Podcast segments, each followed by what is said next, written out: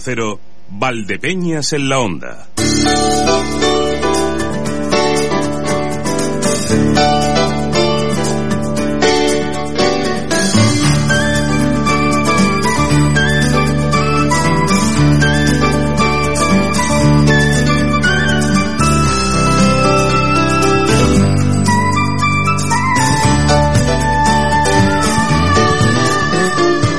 Tengo entendido, tengo entendido, ¿eh? es una cosa que me ha llegado a mí que yo no sé si sea cierto o no, que en los portales estos de apuestas deportivas se empieza a apostar por si al final se cumplirá la ley o no se cumplirá.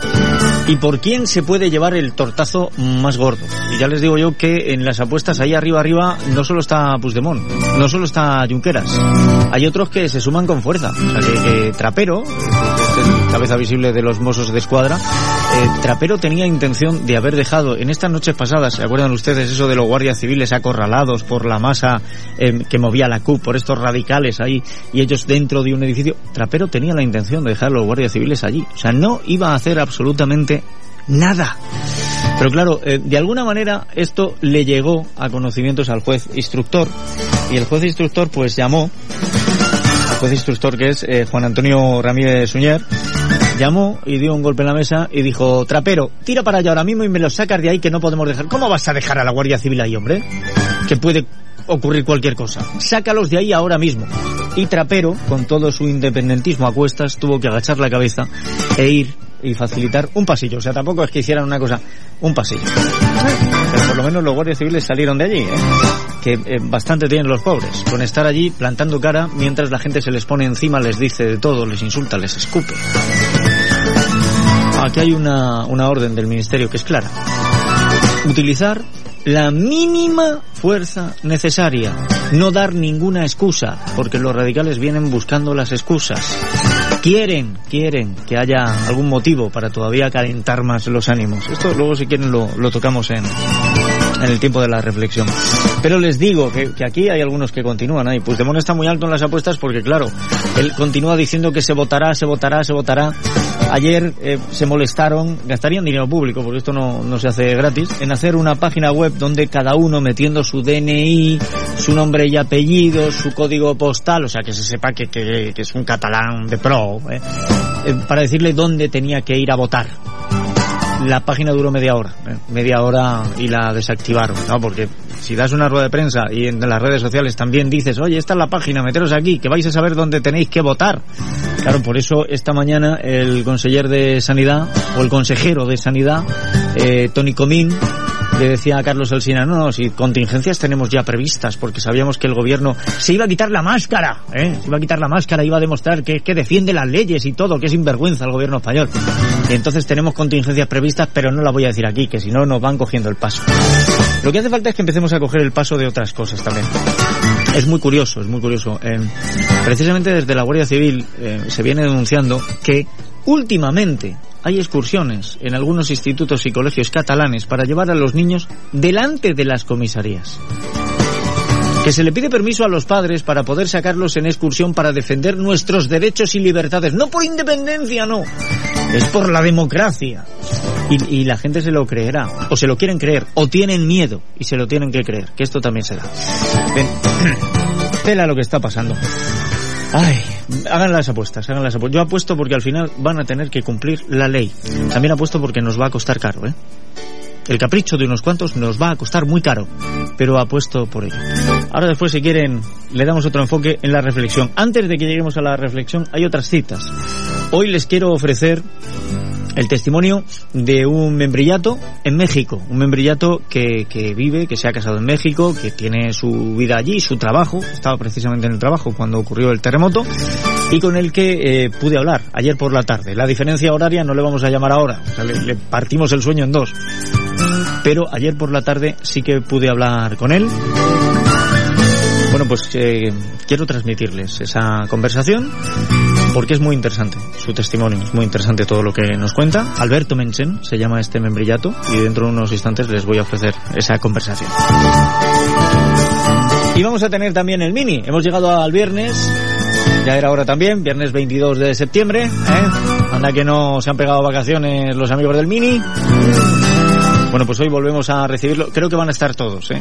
Creo que vamos a tener, bueno, don Sebastián Marín tiene que estar, porque es el que arranca el mini siempre, es el que trae la manivela. Este mini es muy antiguo ya. Le da la manivela y arranca. Estará don Javier Ruiz, estará doña Juani Palencia, estará doña Lourdes Patón, creo que estará don Manuel Aguilar, por eso digo que creo que estaremos todos, y más gente, ¿eh? porque hoy vamos a tener también a un invitado para que nos hable de un acto, también tiene protagonismo. Bueno, van a ver que tiene protagonismo en el fin de semana y que tiene protagonismo antes incluso en la conversación mantenida con Alberto Menchón. Reciban el cordial saludo de quien les habla, Emilio Hidalgo. Entre unas cosas y otras ya les he dicho que habrá reflexión y al final de todo el colofón, el gran colofón, que es el de la información con nuestra compañera Salud García Alfaro, con la que vamos a repasar ese anticipo a modo de titulares. Salud, ¿qué tal? Bienvenida, ¿cómo estamos? ¿Qué tal, Emilio? Buenos días. ¿Todo bien en esta mañana? Todo muy bien. ¿El panorama tranquilo? Sí, ya de viernes. Sí, la nariz tranquilo. vamos, aquí sí, aquí estamos Nosotros estamos tranquilos, ¿no? Pero, pero en otros sitios en otros sitios. Vamos, la tranquilidad no...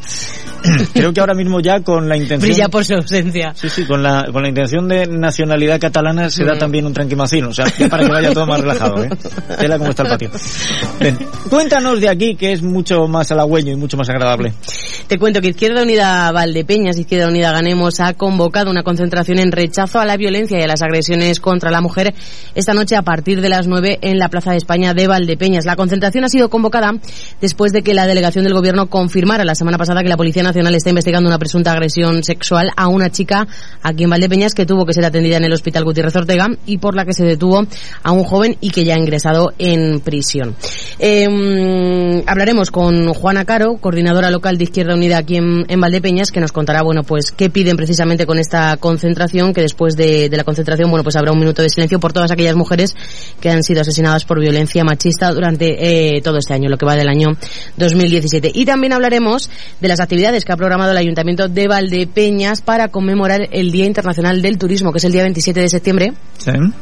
Se va a conmemorar el día 30 y 1 de octubre, que es el siguiente fin de semana. Y bueno, pues he preparado una gincana cultural, también una recreación de momentos de la vida cotidiana de la época en el Molino Gregorio Prieto y también visitas guiadas al patrimonio eclesiástico de Valdepeñas, eh, que bueno, que van a estar coordinadas por todas aquellas chicas que, que están haciendo, que están llevando a cabo el taller de empleo de promoción turística local e información al visitante aquí en, en la ciudad del vino. Eh, todas estas actividades para poder hacerlas, bueno, pues hay que inscribirse en la oficina de turismo porque los grupos son reducidos para, bueno, pues para que sea mejor esa explicación de estas guías turísticas. Y, y nada, pues hablaremos de eso. Perfecto. Recordemos, el día es el 27 de septiembre, pero esto se va a celebrar el 30 de septiembre y el 1 de octubre, ¿vale? No, lo, digo así porque... ¿Qué he dicho? No, he dicho otra cosa. No, pero tal y como lo has dicho, ah. a mí me ha pasado, y fíjate que yo estoy aquí delante, pero me ha pasado, has dicho, esto es el 27 de septiembre, pero se va a celebrar el fin de semana siguiente, el 30 y 1 de octubre. Y claro, dicho así, parecía el 31 de octubre. Digo, bien, Halloween se ha adelantado. No, no, no. Pues, 30 de septiembre y 1 de octubre, no pasa nada. Bien, aclarado todo. Más cosas, cuéntame. Pues nada, hablaremos también de la memoria del Tribunal Superior de Justicia de Castilla-La Mancha que se ha presentado esta mañana en Ciudad Real harán balance y hablaremos de eso también. Y luego hablaremos en página política aquí en Valdepeñas, hablaremos del Grupo Popular en Valdepeñas, bueno, pues que ha mostrado su preocupación en nota de prensa por las cifras del agua embalsada y el suministro a la población y los datos del paro en Valdepeñas. La concejal popular Julia Cejudo mmm, apuntaba en esta nota de prensa que en el último pleno el alcalde aseguraba que no habría problemas de suministro de agua, ya que dijo que el embalse de la Cabezuela, bueno, pues dispone de 28 hectómetros cúbicos. El Partido Popular no opina lo mismo, creen que dentro de dos años más o menos Valdepeñas no podrá estar abastecida de agua si sigue esta sequía que hay y, y bueno, pues eh, piden que se tomen medidas, que se aumente el ahorro y también la concienciación de, de, los, de los ciudadanos para ese ahorro de agua. El equipo de gobierno ha contestado precisamente a, a Julia Cejudo y José Manuel Patón, portavoz del equipo de gobierno, bueno, pues ha dicho que para hablar de agua hay que conocer la ley de agua y la realidad de Valdepeñas. Em, eh, ha explicado determinados aspectos que hay que tener en cuenta con respecto a ese abastecimiento de agua y, y bueno, pues afirmaba también que desde que el equipo de gobierno socialista tomó la posesión aquí en Valdepeñas, que es eh, ya hace bastantes años, ha dicho que se ha invertido en agua precisamente 80 millones de euros en mejorar la gestión de CIE y también en el ciclo del agua de la localidad. Bien. Aún así, aún así, o sea, y entendiendo que todos tienen su parcela de razón, es cierto que España está ahora mismo ante un riesgo extremo de sequía, que si no llueve tú puedes invertir todo lo que quieras, pero el agua como no la fabricas no tienes que beber, y que a lo mejor estamos llegando ya tarde dando recomendaciones para el consumo responsable. Es que esto tenemos que hacerlo desde que tenemos agua de sobra, ¿eh? porque si no te ves en estas circunstancias. Y es cierto que se ha invertido muchísimo, que es verdad, ya les digo, todos tienen su, su parte de razón. Se ha invertido mucho. Y aún así, se van al embalse de la cabezuela y el puente antiguo se ve. Vamos, si uno se mete, lo puede ver hasta por debajo ya. Total. Es una barbaridad. Bueno, pues sí, consumo responsable. Y les recuerdo una cosa, que, que es muy importante. El retrete, el váter, es váter, no es papelera.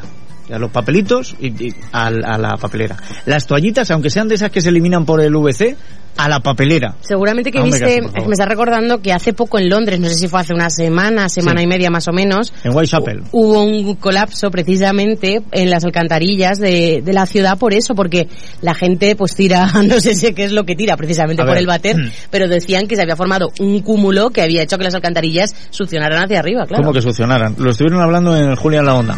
Atenta, eh, porque es, es tremendo. En el barrio de Whitechapel, que es uno de los barrios pijos, barrios pudientes de Londres, se sacaron 250 metros de tubería atascada por pañales, preservativos, pero sobre todo Papel toallitas de toallita. esas que te dicen Son que, es que es que tardan tres semanas en deshacerse en el agua. Entonces, claro, tú lo tiras y no va a estar tres semanas ahí, con lo cual, ¿en qué se convierte? En una pasta, en una pasta que se va sumando a todo lo que haya, pelo, papel, todo, todo, absolutamente todo. Y entonces se creó eso, 250 metros de tubería Eso atascada. no se puede tirar por el retrete. Es una barbaridad. Ven, a ver si somos un poco más consecuentes. ¿Alguna otra cosa que no tenga que ver con el agua ni con la mierda más, atascada? nada más por Bien. ahora. Hay mucha, mucha mierda atascada. Perfecto, pues te vamos a dejar que sigas trabajando en la información, pero quiero que sepas una cosa, Salud. Dime. Que tú estás a favor del derecho a decidir porque es democrático. ¿eh? El derecho a decidir en Cataluña, el derecho este ilegal, tú estás a favor. ¿Ah, sí? Que lo sepas, que estás tú y estamos todos los castellano-manchegos. Disfruten lo votado, porque el vicepresidente de nuestra comunidad, José García Molina, del partido Podemos, se reúne hoy con Junqueras para manifestarle el apoyo a ese derecho a decidir que tienen los catalanes, aunque pase por encima de la Constitución. Así que disfruten lo votado. Sí, sí, sí, no, disfrútenlo, aunque claro, a lo mejor no ha sido lo votado exactamente, porque este hombre no era no era vicepresidente, ¿no? Esto ha sido ya designio de dos. No. Pues lo mismo me falta una letra, pero no, eh, está bien, designio de dos. Te dejamos que sigas trabajando en la información, Salud. Muchísimas gracias. A ti, Sé Emilio, buena. hasta ahora. Hasta aquí los titulares que han llegado gracias a Torres Patón Asesores. Eh, no me entretengo ni un segundo más. Ahora mismo vamos a saber qué es lo que tiene Torres Patón Asesores.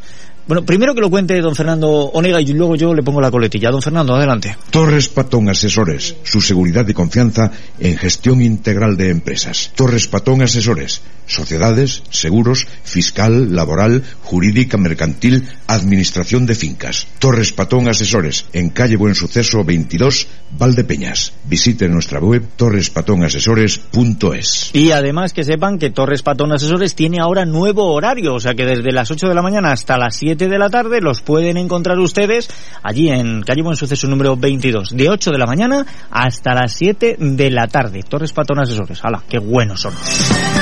Y aparte de esto, tenemos que mirar también otros asuntos información del tiempo. Agencia Estatal de Meteorología, Enrique García, buenas tardes. Buenas tardes. En Ciudad Real, día de intervalos de nubes altas, este último del verano. El otoño comienza al final del día, a las 10 y 2 minutos de esta noche, y las temperaturas se parecen mucho a las de ayer. 30 grados en Puerto Llano y Ciudad Real, 29 alcanzamos en Manzanares y Valdepeñas, también en Alcázar de San Juan. El viento es flojo y variable. El sábado, cielos soleados en toda la provincia, temperaturas mínimas algo más bajas, máximas con pocos cambios, entre 13 y 15 grados estaremos esta próxima madrugada en gran parte de las localidades ciudadrealeñas. Al mediodía llegaremos a los 29 o 30 de nuevo. Es una información de la Agencia Estatal de Meteorología. Bueno, pues eso en cuanto a la Agencia Estatal de Meteorología. Si le echamos un vistazo a meteoval.com, pues vemos que hoy lo que tenemos es una temperatura máxima de 27 grados. Hemos bajado una respecto de ayer, la mínima también ha bajado una, nos hemos quedado con 16. Hemos amanecido con algunas nubes, aunque ahora estamos en un momento del día en el que los cielos son despejados, pero a partir de últimas horas de la tarde sepan que volvemos a tener nubosidad. Hoy viento suave del suroeste con rachas de 12 kilómetros hora.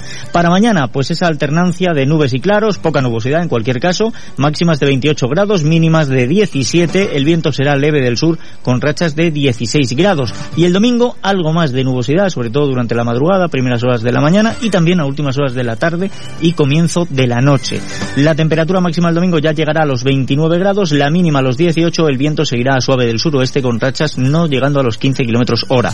Y en la próxima semana pues empezamos igual, nubes y temperaturas todavía muy agradables. Eh, recuerde que la próxima semana es la de San Miguel, tendría que llegar el y parece que durante toda esa semana vamos a estar en torno a los 29 grados, 28 de máxima, 15-16 de mínima, que no está nada mal, con algunas nubes, pero la posibilidad de precipitaciones yo casi la reduzco a cero.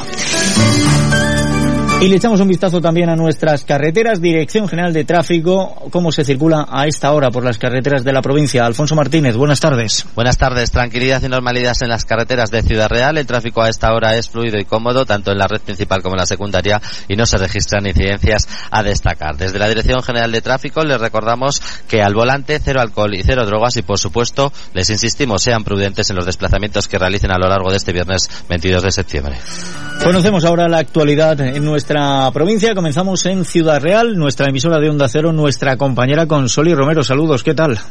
Saludos, compañeros, desde Ciudad Real, donde hoy hemos conocido un anuncio importante de manos del vicepresidente primero de la Junta de Comunidades de Castilla-La Mancha, José Luis Martínez Quijarro, quien ha anunciado en una visita al Ayuntamiento de Miguel Turra que se construirá un nuevo colegio de infantil y primaria en esta localidad que estará ubicado en la antigua sede de la COE PYME. La inversión será cercana a los 700.000 euros y se espera que para el próximo curso sea una realidad.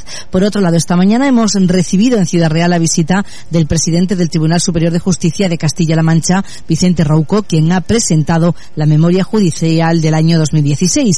Y se ha presentado, por otro lado, la programación de la Semana Europea del Deporte y la Gincana Multideporte que se va a celebrar en los próximos días en Ciudad Real. Para este fin de semana, por otro lado, les invitamos a visitar en la Plaza Mayor el mercado medieval Alfonsí, que se inaugura dentro de unos minutos y que se prolonga hasta el domingo con un centenar de puestos en cuatro espacios del centro de Ciudad Real. También habrá, por cierto, actividades paralelas. Y la pedanía de la Poblachuela inaugura hoy sus fiestas patronales hasta el próximo 30 de septiembre. Efectivamente, bueno, es la pedanía de San Miguel, pero conocida como la Poblachuela y precisamente celebran San Miguel.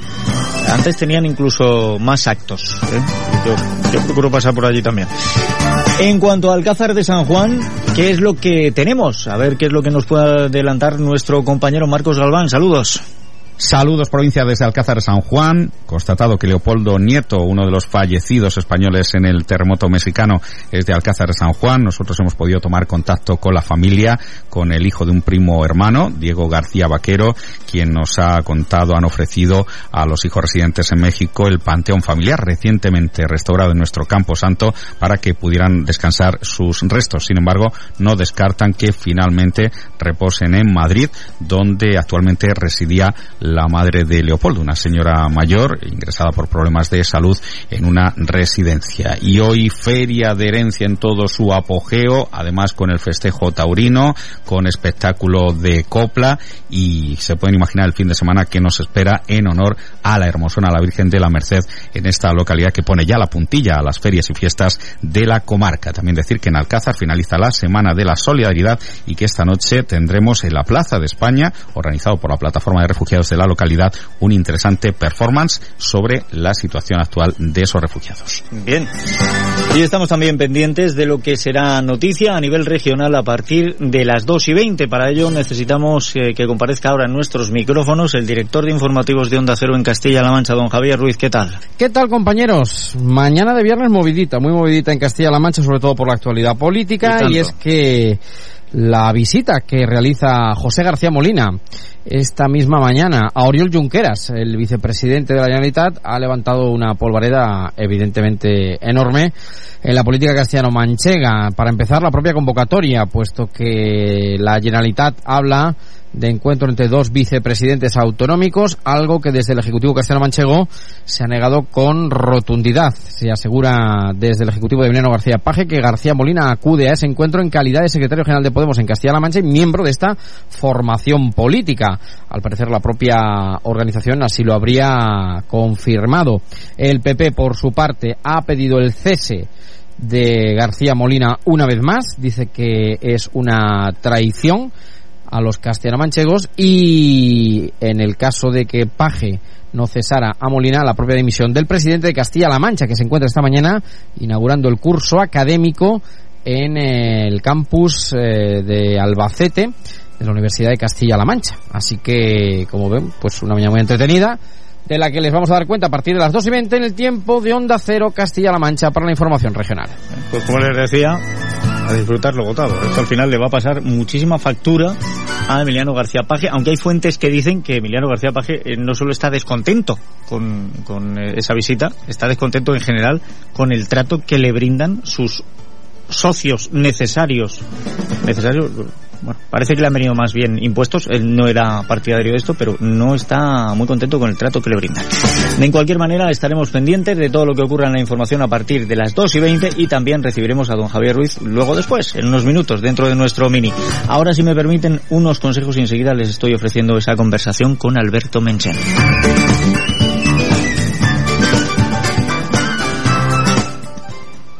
Escuchas Onda Cero, Valdepeñas, te mereces esta radio. La una, perdón, las 12 y 53 minutos. Y como les decía, ayer por la tarde, que es un horario mucho más adecuado para estar en México, ayer estaban pues eh, por la mañana, seguramente no, por, sí, por la mañana.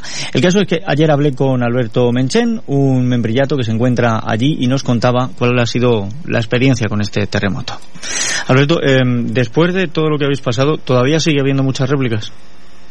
Sigue habiendo, pero de menor intensidad y ya no suenan las alarmas sísmicas.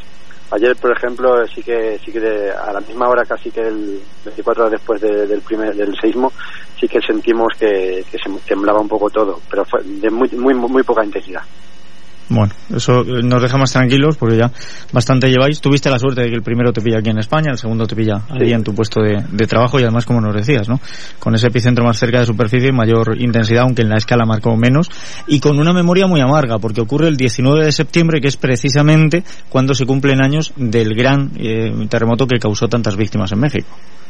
Sí, de hecho hicimos un simulacro a las 11 de la mañana, hora de aquí, conmemorando ese, ese seísmo y, y, fue dos horas después, acabamos de tener, empezar otra vez a la jornada laboral, cuando de repente vimos que era un simulacro, que, que, que era un terremoto, pero la gente que yo conozco de aquí dicen que es el más fuerte que ha vivido, gente que no estuvo en el 85.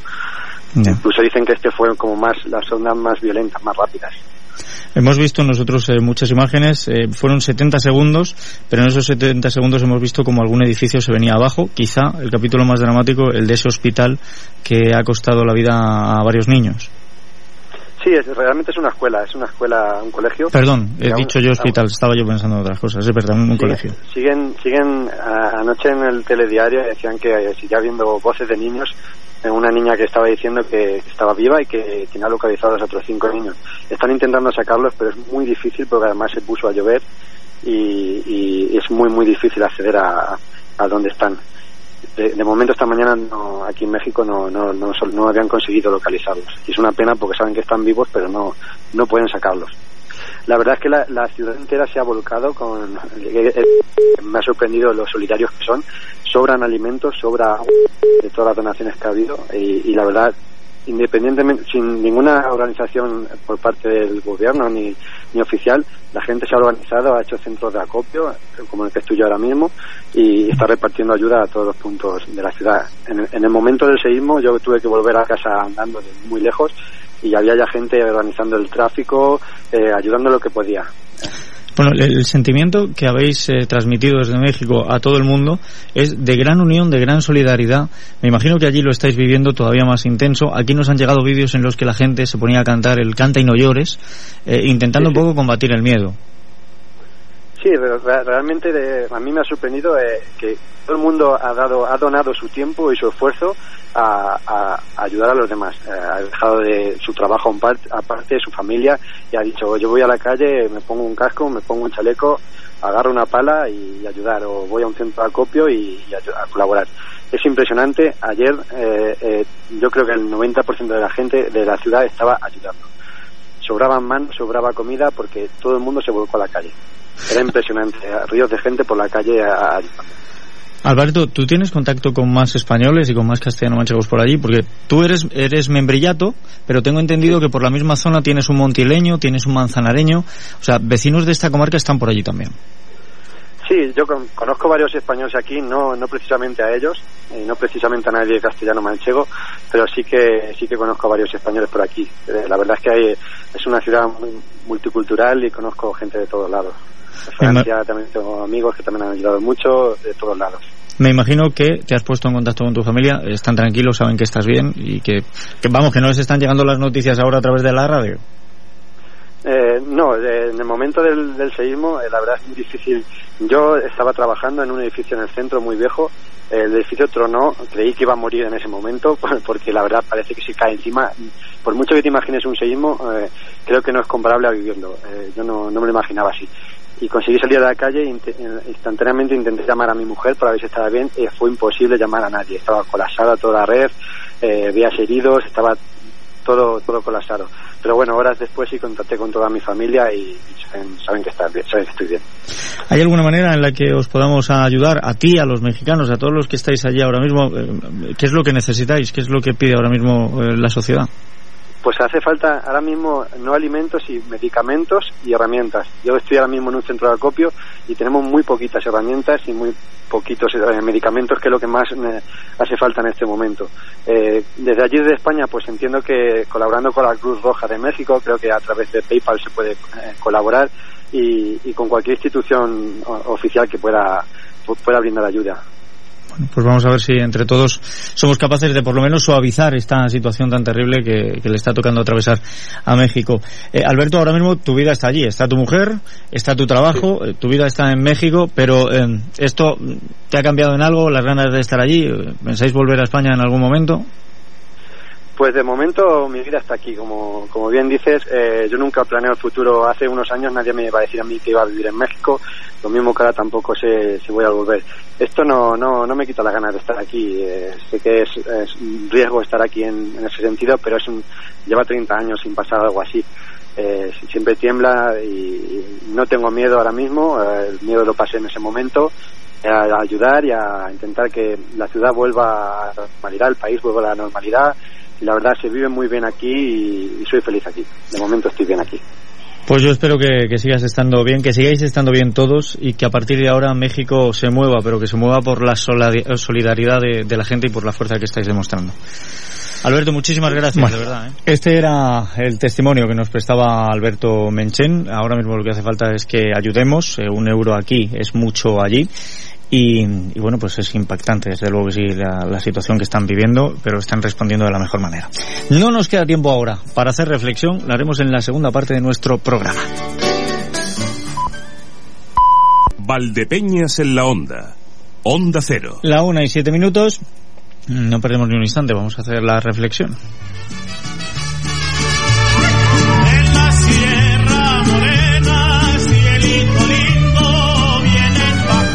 En ocasiones las redes sociales son una bendición. Esta semana están sirviéndome para quitarle hierro a una actualidad muy dura, pero muy dura.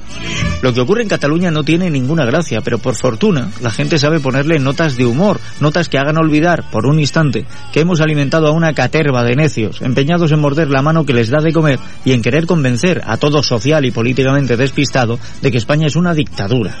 El argumento falla por la base. Si España fuese una dictadura no habrían tenido valor para abrir la boca, para insultar a gobierno, jueces y fuerzas de seguridad del Estado, ni para sacar los pies del tiesto.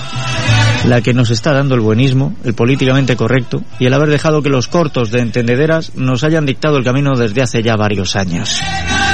La mentira que retuerce la verdad se ha extendido hasta límites insondables.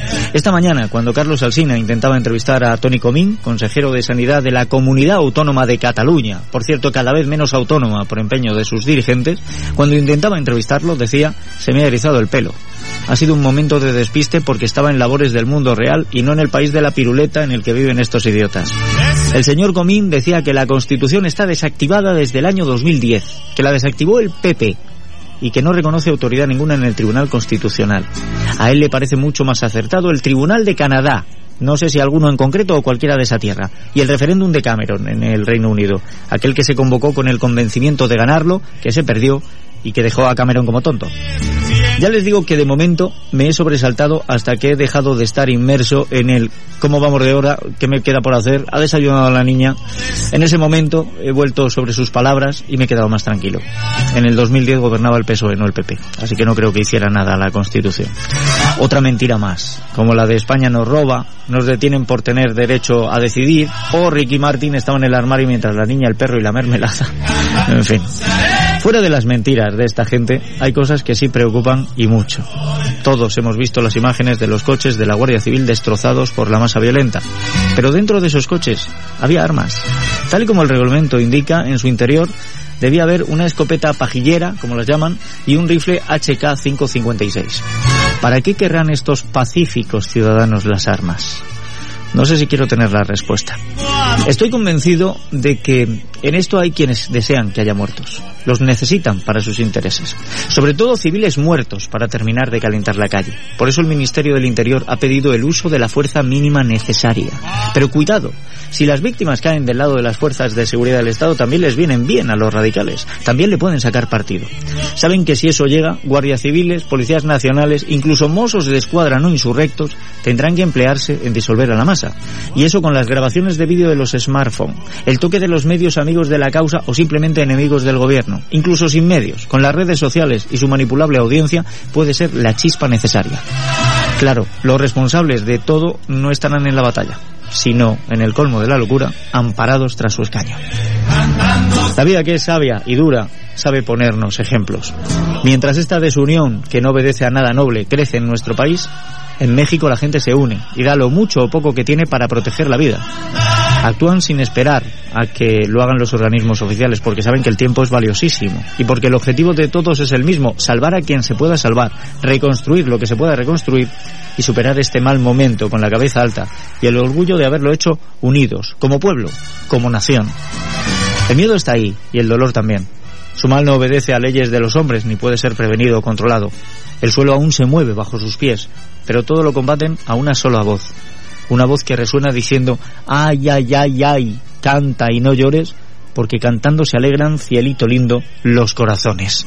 Ojalá podamos cantar y no llorar, aunque algunos quieran hacer negocio con una fábrica de pañuelos y de mentiras.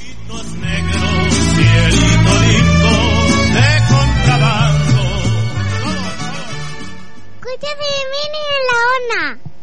Hola, buenos días.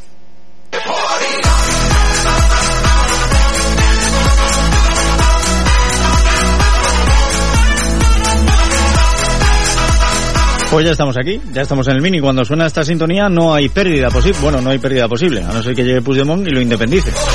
Don Sebastián Marín, bienvenido. ¿Qué tal estamos? Tampoco le extrañe. Muy buenos días, don, don Emilio. Que digo que tampoco le extrañe. Su intención no será que el mini sea una república independiente. No, no, no. Estamos encuadrados en Valdepeas en la onda y yo creo que, bueno, nunca hemos intentado independizarnos. Bueno, en el caso de un programa es que sería más un spin-off que una independencia. nunca se sabe. ¿Qué quiere que le diga? pero vamos, en No, pero estamos, oiga, que muy a gustito. Tenemos nuestra plaza de garaje, nuestro parking particular Sí, los sí, viernes y yo creo que, que estamos encantados, ¿o no? Eh, Juan y Palencia, ¿qué tal? ¿Cómo me gusta verte o verla eh, sonriente? Pues sí, hay que sonreír, ¿a que sí? Hay que sonreír, Estés hay que ahí por dentro y con... ¿eh? Hay que sonreír Pues a la sí, gente porque que nadie... usted cómo viene la actualidad. Ah, es una pena, ¿eh? Es una, es cosas, una pena, ¿eh? no, es una pena. Me lo mires por donde lo mires. Ahora si quiere hablamos de, de tanta pena. Vamos a intentar tomarlo con un poquito. Hay alguna cosa que es difícil tomarla con humor, otras sí. Eh, Lourdes Patón, ¿qué tal? Muy buenos días. Buenos días a todos, ¿qué tal? Bueno, ¿Cómo eh, bueno, habría que preguntarte a ti, ¿cómo estás? Pues muy bien. Voy a que decir a los oyentes, cuando nos fuimos eh, allá por el 30 de junio más o menos, eh, dejamos en un Lourdes era, iba a ser eh, futura mamá, ya es, ya es mamá, ¿no? Y ya soy, ya soy. Así es, bueno, eres mamá desde hace muy poquitos días realmente. Desde el 2 de septiembre. Desde- el mismo está- día estábamos en plenas- Que salí de cuenta. Estábamos en plena fiesta del vino ¿Te, algunos. te acuerdas además, Sebastián, que Sebastián y yo nos vimos en Ruidera? Sí, y yo decía, claro. madre mía, si me pongo de parto aquí, ¿te acuerdas? Sí, sí, Madre sí, mía, si me pongo de parto aquí, decía, mi mujer le pasó. Y yo decía, pues es que yo me quiero poner de parto porque es que estoy ya pasando tanto calor, pues me traga todo el calor. sí, no, pero no pero tengo que decir que fue es una anécdota que que, que, bueno que yo siempre siempre la recordaré. Además le, se le digo hasta dónde si quiere en, eh, Nadie en, el- restaurante El Moreno. sí, sí. Y vamos a tomarnos una, una tortilla de patata que había pedido mi padre que en paz descanse y la tortilla se la comió mi padre, me parece. Los demás Se se iban quitando. Sí, sí, fue una cosa tremenda. Pero bueno, esa- esas cosas pasan y llegamos. No se puede planear nada, efectivamente. Pero y lo, y lo a gusto que está usted en Ruidera. Ay, muy bien. Creo que ha sido lo mejor que hice, irme a Ruidera. Porque por lo menos, a ver, hacía calor, ¿eh? Porque ha hecho calor, pero por la noche refrescaba un poquito, ¿eh? Sí, sí, es verdad. Lo que pasa que agosto sí que me vine aquí a Ciudad Real, que Bueno, Ciudad Real es el Sáhara. Oiga, le Está horrible. recuerdo que una noche Bueno, usted y yo sí. terminamos con una chaqueta del fresquito que Oye, hacía sí, en sí, pleno sí, julio, ¿eh? terminamos en chaqueta y con manta, ¿eh? Siempre sí, sí, sí, sí, así Ah, es. me, me- me encantó esa noche, jamás. Sí. Pues, no, no la, no la olvidaremos nunca, ¿verdad? Yo llevo desde el 2 de septiembre esperando este momento, justo este momento, mire. Tus besos la parte de mis sesos que manda en mi corazón. Que me imagino que es como la tiene ahora mismo Lea, ¿no? Efectivamente, es que mi hija se llama Lía. Qué bonito, Entonces, ¿eh? sí. Bueno, eso ha sido cosa de don Emilio, ¿eh? Eh, hay que decirlo. O sea, los piropos saben, ¿eh? Ahora me gusta más, ¿eh? Ahora, la verdad que sí. Normal. Bueno, don Javier Ruiz está por ahí. Aquí estoy, buenos Ya días. ¿Ha terminado ya su hacer taurino? Madre mía, de verdad, es que si no tenemos una cosa, tenemos otra. Es que no paramos. Eso es lo que le faltaba a usted ya, ¿eh? Eh, Eh, eh, eh, cubrir la, la- la- los toros de la feria de toros de Albacete. Oiga, pues ha sido una experiencia maravillosa, ¿qué quiere que le diga, eh? Le he visto bien, le he visto bien acompañado, ¿eh? Sí, no, estaba muy bien, sí, sí. Hombre, ahí está nuestro querido eh, Rafael Navarro que eh, nos ¿Ha dado la talla? Hombre, ahora que no nos oye. Hombre, que se ha dado la talla, sí, sí, sí, sí, sí, sí. Estuvo con nosotros un día en el callejón Sí. eh, y otro de los días, pues se vino, eh, ya el último día se vino también a hacer balance. O sea que lo hemos tenido de contra el clan Marines queda para mucho. Así que la saga Marines es como la de los porretas, queda para mucho. Es, es una, es una, es una cantera maravillosa para la radio. Es Bueno, un descubrimiento de América. Se hace lo que se puede. Se lo voy a asegurar, ¿eh? Se lo voy a asegurar. Y, y la verdad es que, bueno, Rafa es una... Bueno, Rafa, don Rafael. Bueno, es buena favor. gente, es Es, muy buena es gente buena y un gente, que grandísimo ocurre- aficionado, un grandísimo aficionado a de los los toros. mejores, ¿eh? Fíjese que era, iba a decir, bueno, ¿sabe, usted sabe que era culé. Digo era porque dejó de serlo hace. Se quitó, se borró. hace Ah, eso no lo sabía yo. Eso no lo sabía yo. Ha habido bastantes, ha habido... Pues ya se puede imaginar. Vamos quedando poco, Ya vamos se quedando puede poco. usted. Ah, que usted sigue siendo culé, Ahora se lo iba a preguntar, sí. Bueno, yo sí, yo de Eh, momento, de, momento voy aguantando Bueno, porque sigo diciendo que el deporte tiene que mezclarlo con la política, pese a que el Barça, pese a que el Barça, pese a que el Barça es el club más politizado del Bueno, mundo. usted Eso sabe, es. puede adivinar de que además es, ac- es acérrimo, como diría algún antiguo amigo nuestro. Eh, digo, ¿usted sabe de, de- qué equipo es ahora mismo, vamos, aficionado?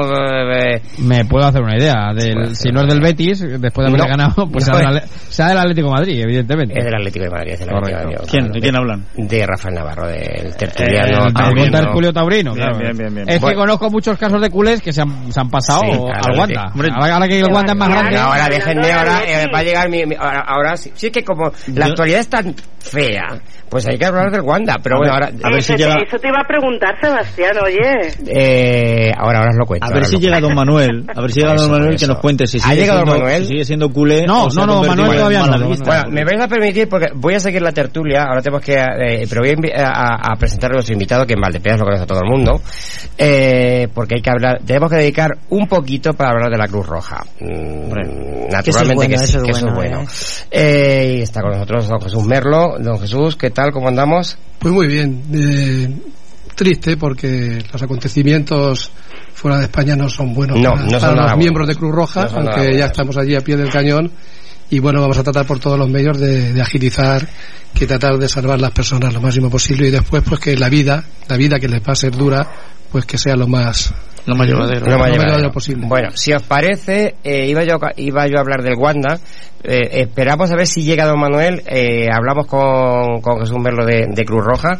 Eh, ¿Nos avisas, eh, Ruiz? Si, Sí, sí, claro, claro, si claro, Aguilar claro. llega. Sí, sí. Y si no, pues ahora ya me ocupo yo de. Antes de entrar en irnos a. ¿A qué región tenemos que irnos en esta ocasión? ¿Lo adivináis? Sí, hijo mío. Comunidad autónoma importante. Ay, Dios. A ver, comunidad autónoma importante, comunidad autónoma La importante. Rioja. Empieza por C. La Rioja que está de vendida como nosotros. Ikea. ¿Verdad? Ikea, ¿no? Bueno, Hay a ver si lo adivinan mientras hablamos de, de la Cruz Roja. Bueno, eh, efectivamente decía don Jesús que se les abre lamentablemente una difícil tarea eh, y naturalmente la Cruz Roja tiene que estar, bueno, está ya, eh, Ya está ahí, ya está y tiene que estar como no puede ser de otra manera en, en México como como está en, en todas las tragedias que se Sí, en los huracanes también estamos presentes y bueno, ya estamos haciendo poblaciones. Yo me imagino que a nivel nacional ya se, ya se ha fletado un par de aviones con medicinas y alimentos y bueno, y ya se ha habilitado partidas que Cruz Roja a nivel nacional tiene ya preparadas para estas, para estas desgracias. Lourdes, en tu afer africano estuvo, estaba ya, eh, la Cruz Roja estaba por allí. No, creo recordar que no. Está Médicos del Mundo, pero Cruz Roja no. Creo recordar, ¿eh? La media, la media luna roja, Ah, no lo recuerdo bien, pero juraría que no. es que la media luna roja Pues es- ese de los pocos En países musulmanes es la Cruz No, Roja. no lo sé, ¿eh? o sea, no estoy hablando porque claro, yo tengo en cuenta que yo vivía en no vivía en la ciudad más import- en la ciudad más importante, vivía en una ciudad importante entre comillas, pero yo era más tirando para aldeas. Pero no había ni agua, bueno, no había ni luz, ni agua Efectivamente, No había potable. ni agua, ni luz, ni agua. Bueno, ahora hay, ¿eh? Por cierto. ¿Dónde, Ahora- cómo se llamaba? El, eh, que lo he dicho alguna yo vez, pero no lo recuerdo. yo estaba viviendo en McKinney, que a ver, McKinney alcanzó mucha mu- era un distrito que alcanzó mucha fama, digamos, por el tema de la minería. Y sí que por el teníamos presencia, efectivamente, por el coltán, el diamante, por, por todos estos minerales. ¿eh? Y alcanzó mucha fama pues, por, por, por todo esto. Ahora sí que es verdad que hay agua, sí que hay luz. O sea, ahora mm, me llegan imágenes, yo tengo un contacto con la gente de allí, digo, jolín, es que es un antes y un ¿Cuánto, después. ¿Cuánto tiempo hace que, se- que ya perdemos la, la perspectiva? Yo estuve allí 2012, en el año 2012-2013. Y creo recordar, o sea, que Cruz Roja no, no estaba, pero te, te, te lo vuelvo a decir, Jesús, estoy tirando de memoria que ya hace años, ¿sabes? Sí, pero yo creo que la media luna roja también es a nivel internacional en los países musulmanes. Sí, en Sierra que Leona también- sí, debe Sierra- ser sí, sí, Además, yo tengo imágenes de Cruz Roja en Sierra Leona, está claro. Pero bueno, tampoco Puede vamos a ser, entrar en un ¿eh? debate, lo que sí es verdad. Por eso, No, no, Médicos bueno, sin Fronteras, Cruz Roja, completamente. Médicos sin Fronteras, Cruz Roja, Cáritas, eh, hay No. que estar ahí. El voluntariado tiene que estar Sí. ahí. Que es Sí, pero, pero fíjate, eh, Cruz Roja seguramente será el, el referente eh, Sí, más sí. extendido porque en la primera parte del programa pues emitíamos una parte, una entrevista que ayer pude mantener una charla con Alberto Menchen. Él es un membrillato que está precisamente en, en México, que se casó en México, que vive allí y él decía eso, ahora mismo lo que necesitamos es ayuda, menos mal que Cruz Roja Española a través de Cruz Roja México nos va a hacer llegar, con lo cual eh, siempre se tiene como, como No, además, eh, en Así cualquier esto ya ves, a- piensas Siempre, eh, sin siempre. querer en la Cruz Roja, o sea. No, es y además, cosa- Yo sabéis siempre lo que digo, que, que Cruz Roja está siempre, pero ¿sabéis también quién está siempre? ¿Quién? La iglesia. También, Sí, verdad, es cierto. Caritas. Que Caritas, sabéis que yo... Eh, pues, verdad, que siempre yo lo dice, que es atea, que no, en no eres, iglesia. no eres creyente, Sí, pero, pero es verdad que Pero está, es mi iglesia. Es verdad. No, yo, a ver, yo, yo de hecho, la próxima serie de Antena 3 va a ser sobre la iglesia, porque la de Cruz Roja ya la tenemos con tiempos de guerra. O sea, Sí. Sí, es verdad. Lo sí, tengo verdad. pendiente, no, no, no puedo emitir un juicio, pero la tengo pendiente. Eh, eh, no, iba, iba a decir que yo, que es verdad que es que pasa con Cruz Roja, con Cáritas, y cuando vas a hacer una aportación, pues por uno de estos, mm, mm, Sí, de estas eh, feas, catástrofes, por alguna razón uno cree, o sea, eh, en Cruz Roja cree, en Cáritas cree Que va a llegar a esa que va a llegar, que es lo porque lo importante no es el medio, sino que llegue. Que llegue, sí, sí, sí. Sí, porque ha habido otras ONGs y estas que, bueno, pues no han tenido tan buena... Sí, Entonces, oye, la Sí, gente sí, sí, que sí. realmente se fía de Cáritas, se fía perfectamente de la Yo Cruz digo las Roja palabras y- que hace el alcalde y que son buenas, es nuestro alcalde, que siempre dice que si no hubieran existido había que haberlas inventado, tanto Caritas como Cruz. es verdad. Y es verdad porque el estado de bienestar social, yo creo que con más de 600.000, bueno, Cruz Roja ya 400.000 y Caritas creo que son 200.000, pues imaginaros 600.000 personas trabajando, el costo social que hubiera claro. tenido, ¿no? Sí, Jesús, imposible eh, es el valor importante que tiene el voluntariado. Mantenerlo. Eh, respecto al drama de México, eh, eh, y ya particularizo ahora en Cruz Roja Valdepeñas, ¿estáis ya organizados? ¿Estáis Sí, ya estamos preparando. Dentro de nada, yo como presidente local, pues también convocaré a todos los eh, estamentos y a todas las entidades para ver, empezar a canalizar también ayuda. Y lo haremos como lo hemos hecho con Haití, con Perú, con Japón, con todo lo que ha habido, con Estados Unidos ahora también. O sea que a partir de ahora, pues empecemos a canalizar, porque esto no va a ser un día, esto no es No, un por día. desgracia, no. Por desgracia. Por desgracia, Todavía no. estamos en Haití.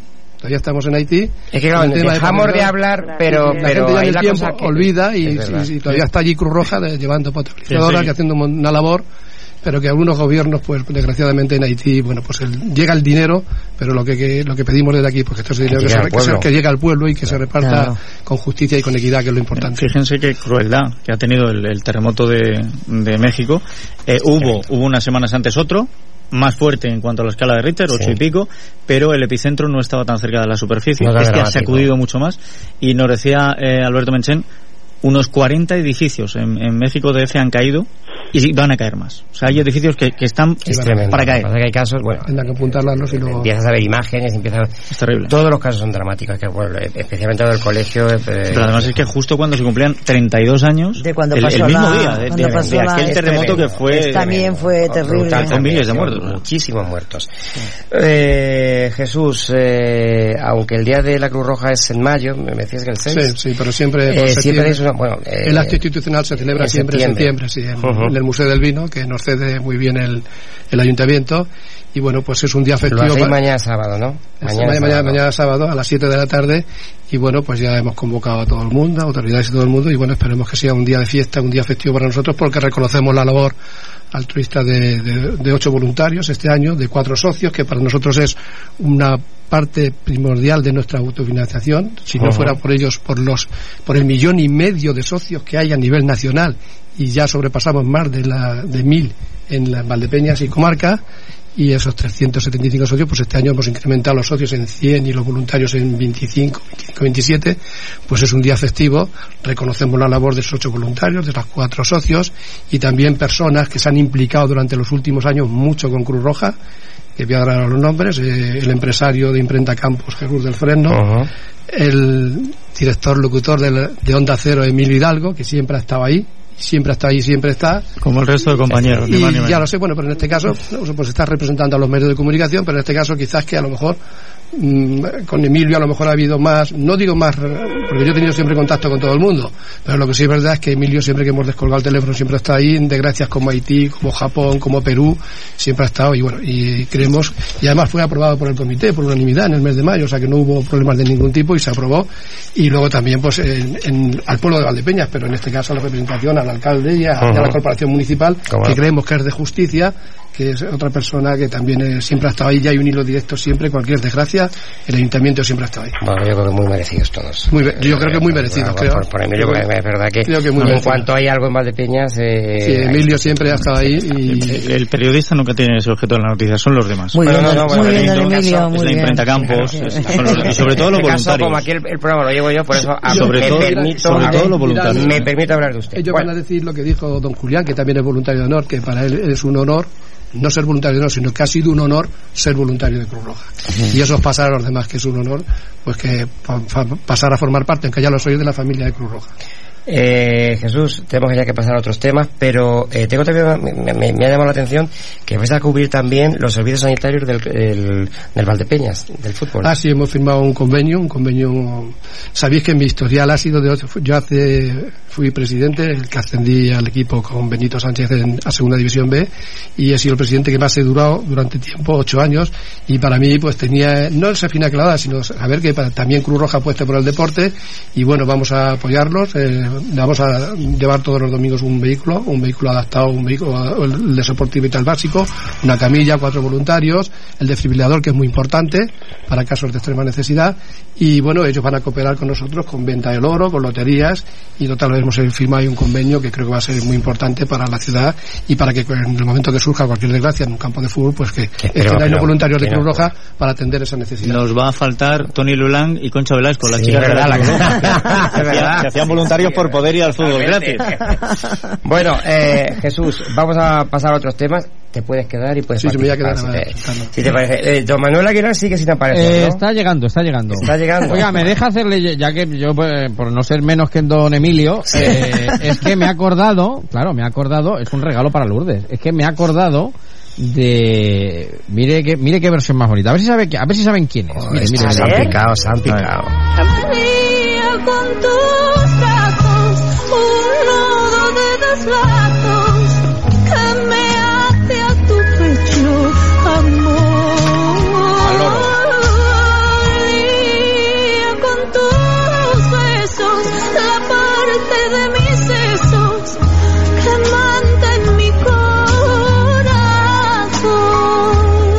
Quién se trata? Pero qué bonito. ¿Es Navarro? ¿Quién es? Ni idea, ¿eh? ¿No es, no es Navarro? Diana Navarro. Diana Pero- Navarro, una versión que tiene Tienes que justo- hacerte con esa, con esa versión, Tiene, Lourdes. es una versión, Sí, sí, sí, es preciosa, ¿eh? es una versión eh, junto a María Dolores Pradera. Cada día con el día Un poquito más que escucha la pradera.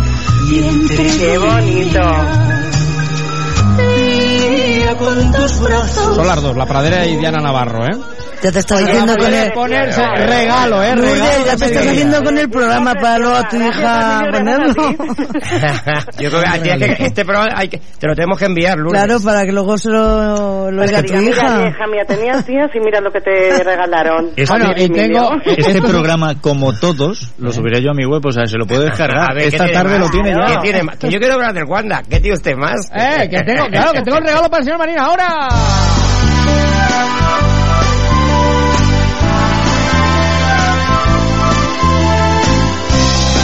Este es el nuevo himno, ¿no? De- Para, para el Wanda. Déjalo sonar.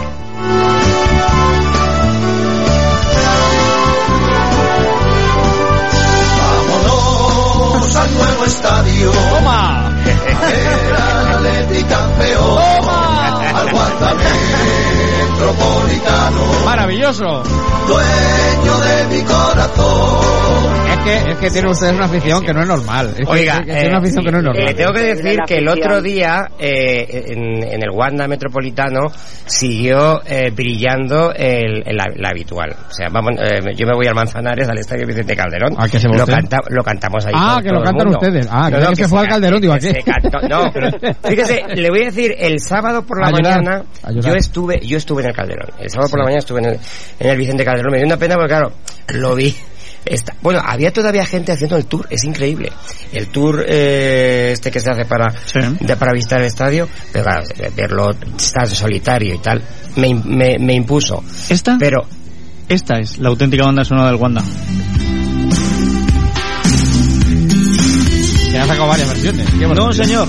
No, señor. Es que esta es desde 1988. Un pez llamado Wanda. Aquí está. Ah. Esta es la verdadera. Bueno, la- pues eh, oiga, qué bien lo pasamos. Por eso vería usted, eh, Ruiz, que estábamos muy, estuvimos muy bien acompañados, ¿eh? Yo, yo todo, porque fueron varios amigos atléticos, aparte de usted, quienes me enviaron fotos, bueno, porque yo creo que todo el mundo que, que todo el mundo que es atlético de toda la vida quería estar el primer, el primer partido allí. Y, y bueno, eh, emoción. Oiga, eh, ya lloramos, ¿eh? Se lo Sí, sí, sí, no, y además la sensación de que están en otra di- dimensión, en otra... Absolutamente, Que es absolutamente. otra historia aquello. Absolutamente. Eh, fue un espectáculo eh, Me dice el señor Marín que sobre todo la caja acústica que tiene, la resonancia brutal, que tiene brutal. el y es verdad porque hasta cuando cantan los chicos de, bueno, antes eran los de Frente Atlético, ahora no sé exactamente cómo se llaman, que creo que no se llaman de ninguna manera, hasta cuando cantan ellos, que son los que llevan, suena de otra manera, eh, Ruiz. Es- este, no, es verdad. Pues nada, habrá que ir, ¿no? Habrá que- Eh, habrá que a verlo, a Veo a Javier ya que se va a socio del Atlético el tema está, yo sabe usted que lo he intentado y lo intento alguna vez, pero hay ciertas Ya, obligaciones ya, que... ya, ya, ya. Vamos a ver si lo conseguimos este año, Ruiz. Bueno, si no, este, ya le digo yo que hay que ir, aunque solo sea por interés periodístico, naturalmente, a- Naturalmente a, que sí. a ver el Wanda Panda. Eh, oiga, y el espectáculo es precioso, no es por nada, pero ese espectáculo de luz, eh, que pudimos Bueno, presenciar allí. fue una Eh, maravilla. eso fue eh, Una maravilla. Absolutamente. En- Al, al Wanda hay que ir de noche. Lo que pasa es lo que digo, ¿eh? ustedes siguen siendo el Atlético y como Atlético siempre tienen que dar la nota curiosa, ¿no? Y entonces la inauguración pues tuvo dos notas curiosas. O sea, inauguran un nuevo estadio, ganan, aunque fuera por la mínima y sufriendo. Mal partido, que Y ponen la bandera del revés. No, pero bueno, no les he mandado la... Bueno, ya estaba arreglada, o sea, yo cuando Sí, ya, ya, pero- fui estaba pero se hizo, se hizo del... Sí, sí, sí. bueno, ¿Quién estaba ahí? ¿Quién estaba ahí? Por favor. Pues no tengo ni idea, La, primera vez que se sube el escudo del Atlético con su bandera en el estadio es boca abajo. Dice, pues ya vamos a dar la vuelta, ya Bueno, no... Pero, oiga, mm, el estadio además es, es, es que no lo puedo decir, es que es estupendo, es comodísimo, eh, hay que ir al, al ¿Qué vas a decir tú, Sebastián? ¿Qué voy a decir yo? No, bueno, fíjese Sí, usted que hasta, va- va- hasta ya va a coger la, la Champions del 19. ¿Y te acordaste de tu padre cuando fuiste Me acordé mucho de mi padre, pero fíjate, me, me acordé mucho de mi padre, eh, fundamentalmente por lo mucho que hubiese disfrutado en eh, el sábado y porque, claro, eh, al final mm, me quería la memoria cuando yo uno de, de Cuando pequeño ibas- iba con ibas de- con él y Claro, eso, sí. iba al, al Vicente Calderón. Ya me produjo el último partido que fue el del Real Madrid el, el- la última vez que yo estuve viendo un partido de fútbol fue el, el del Real Madrid de, de Champions cuando nos eliminaron. Me produjo una lo conté aquí una sensación distinta una nostalgia pero no por fíjate no- Sí. no, ya el resultado ya me daba igual Ya. pero era la última vez que yo iba a pensar No, como has dicho que estuviste por la mañana en el Claro, y además y tengo que decir que estuve pues, con mi hijo, eh, con lo cual ese, ese tipo de Le cosas transmites también a tu hijo. Así es, así Sí, es. Eh. ¿Tiene usted ya al otro lado del hilo telefónico, diría los clásicos, a don Manuel? Bueno, Manuel, ¿cómo estamos? Muy buenos días. Muy buenos días. ¿Qué tal el, el verano? Bien, bueno, desde que no hablo con usted, claro. Sí, bueno, eh, tampoco hace tanto. Hace 15 días. Ahora, no, no por nada, pero para no hacer tanto lo que está pasando, ¿eh? Sí, sí, sí. Madre Está. mía. Pues fíjese que estamos aquí hablando del Wanda Metropolitano, ¿eh? Tampoco... Sí, sí, le estaba escuchando, le estaba Eh, escuchando. tengo que decirle... Bueno, la- usted habrá sentido salir del Calderón, porque usted fue al colegio con don Vicente, ¿no? No, mire, el otro día me enteré, y lo que pasa es que debió de tener una, el- debido de tener un lapsus, eh, me enteré que había, que había habido cinco estadios. Uno en el Anda.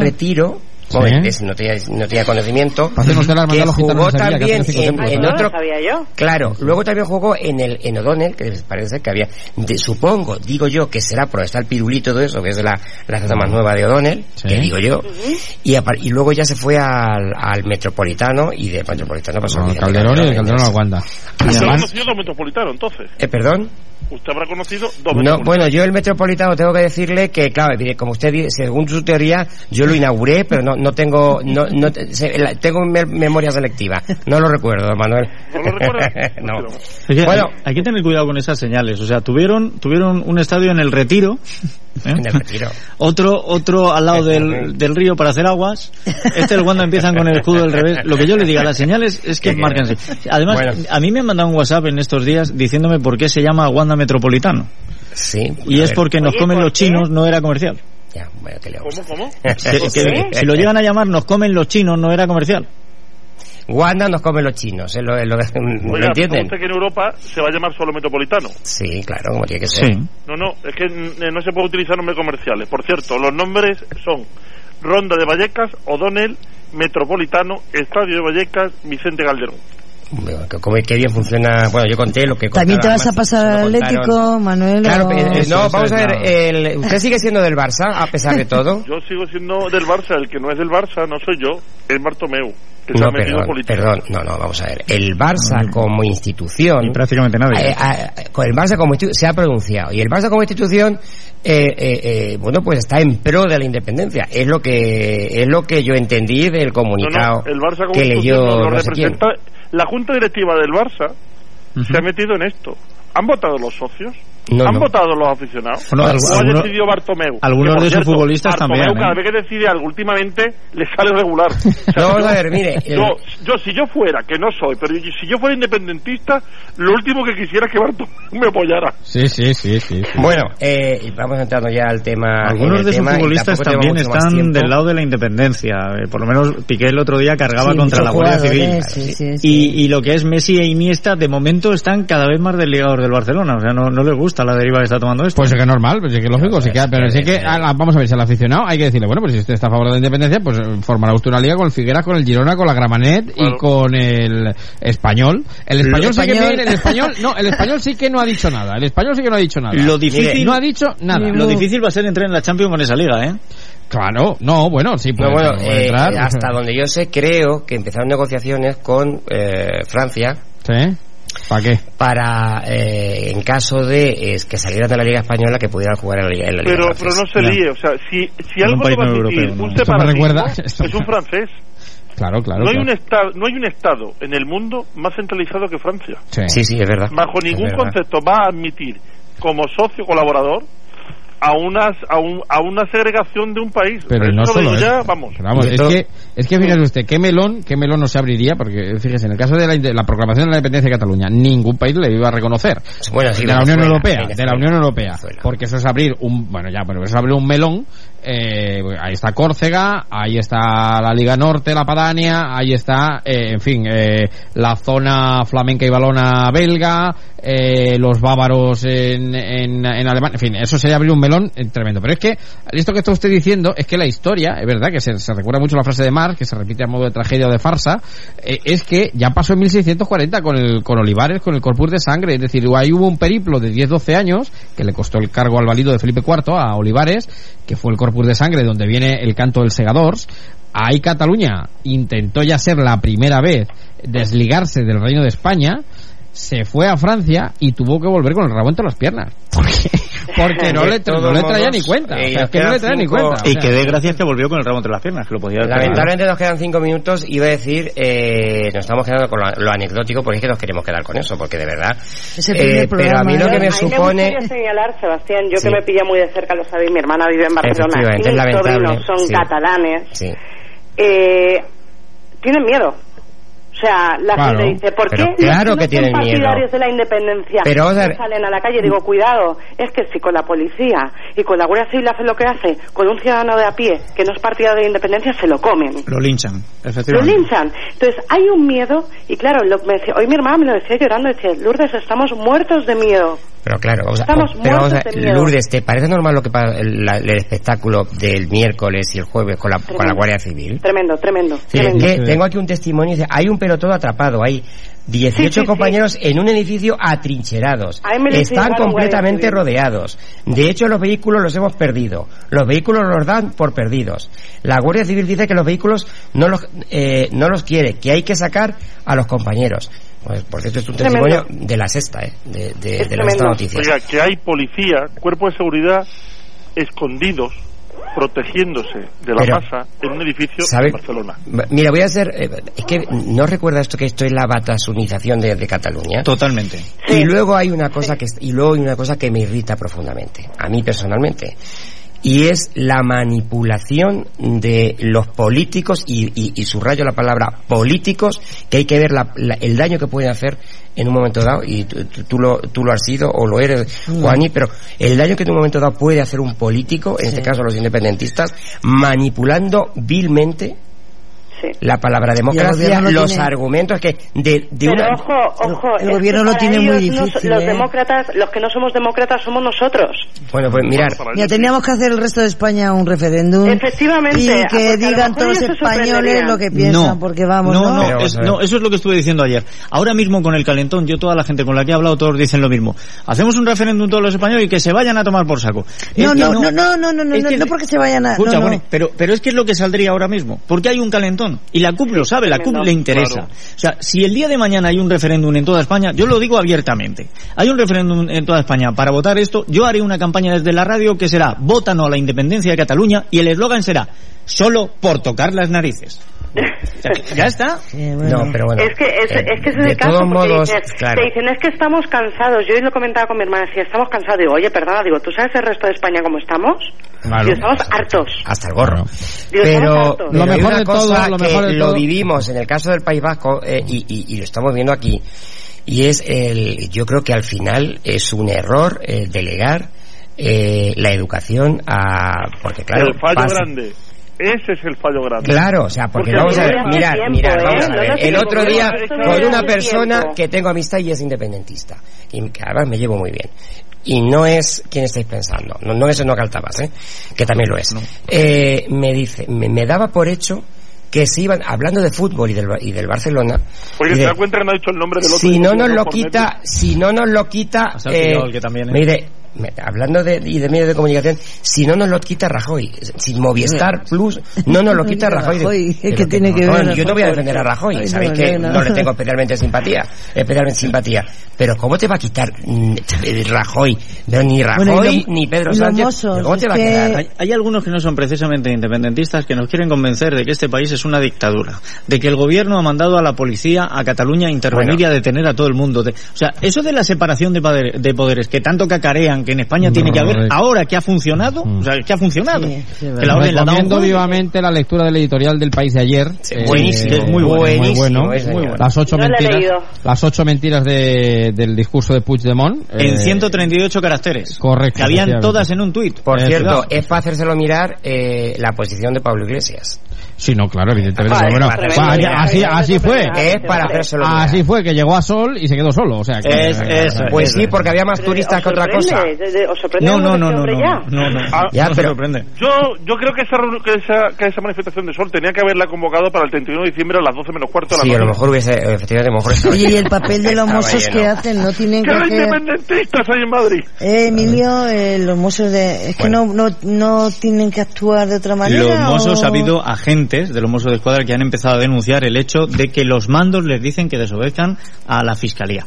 Y esto esto va a ser grave, o sea, al final se tiene que ir por la vía penal contra Claro, esos esa- no queda otra. exacto. Bueno, que- seguiremos hablando de este tema, Lo pero... mejor son los eh, memes que van circulando por ahí. Sin lugar a dudas. Que como sí. siempre os digo, tenemos un sentido del humor es verdad. Sí, sí, Eh, sí. Aguilar, ¿tenemos algo de cine? Eh, no me ha dado tiempo. No le ha dado tiempo. Bueno, pues eh, a partir que- de la próxima semana, hay, ¿eh? Prometido. Que a, que a ver cine hay. A ver, cine Que van hay. ustedes a los multicine Valdepeña, está plagado de películas. Está. ¿eh? Hay buenas películas la independentistas en Cataluña. ¿Me permite un titular para despedirnos? Dios. ¿Cómo no? Es que me, me ha encantado. Retiran un capítulo de La Vieja Maya, ¿lo saben por qué? No. Por culpa de un pene camuflado. Una madre indignada ha denunciado públicamente el hecho, lo que ha provocado que la cadena que lo, que lo emite, que en este caso es Netflix, retire el capítulo. Como un pene, un a ver, pene en la abeja un maya. pene Oye, camuflado, ¿cuánto como un pene camuflado. De o sea, verdad, ¿eh? que había algo que parecía un pene. Ha retirado, bueno, de, eh, a ver, dice la madre eh, indignada que subió a Facebook una publicación en la que afirmaba que había descubierto un pene camuflado en uno de los capítulos de La Abejita. Y una el pregunta, texto que ¿esta acom- señora no tiene nada mejor que hacer que buscar penes en la abeja A, a esta señora se la llama... ¿Cuánto tiempo tienen? No, no, es que es la nueva, la nueva versión de la abeja maya. Ya te empaparás de esto. No, es que, se- es Lourdes, que ya eh, con tu bebé, con tu bebé. Es la abeja independentista. Es, es- es la abeja maya 3D, que es la nueva versión. De todas maneras, a esta madre la llaman ojo de halcón y tiene un problema, tiene una mente muy sucia. Para ver penes en la abeja maya hay que estar muy enfermo. Bueno, como siempre, eso nos hace corto. Que nos vamos, por eso se llama el mini. Eh, Doña Juan y Valencia, la Muy próxima bien, semana aquí, muy ¿eh? bien.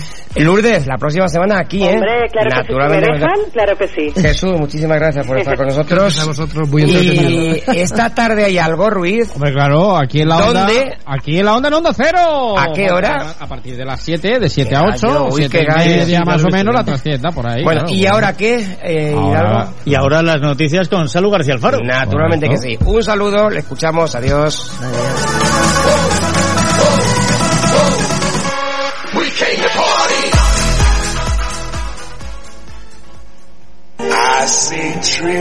Este año me caso. Y me caso en la gozadera. Son encantadores. Se encargan de hacerme toda la decoración del jardín para la ceremonia. Y en la decoración de las mesas son muy originales. Y lo mejor es el menú que me ha diseñado su equipo de cocina. Y de su salón no os cuento nada. Tenéis que ir a verlo. En la Guzadera Eventos queremos hacer de tu boda el día más feliz y estamos seguros de conseguirlo. Venid a vernos. Estaremos encantados de atenderos e informaros de todos los detalles para vuestra boda. Estamos en Restaurante La Guzadera, Valdepeñas. Teléfono 926 32 32 08.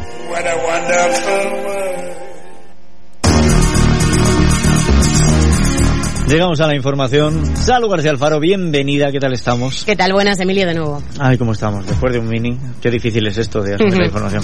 Pero bueno, vamos a hablar de información. Empecemos dando un viaje, concretamente el viaje que ha realizado hoy el vicepresidente segundo de la Junta de Comunidades y secretario regional de Podemos en Castilla-La Mancha, José García Molina, a Cataluña para entrevistarse con el vicepresidente de la Generalitat, Oriol Junqueras. Ha levantado mucho revuelo político. El Partido Popular de Ciudad Real ha pedido la dimisión de García Molina como vicepresidente del gobierno regional. Así lo ha exigido el presidente de la Junta, así lo ha exigido, perdón, al presidente de la Junta, Emiliano García Paje, el diputado del Partido Popular por nuestra provincia, José Alberto Martín Toledano.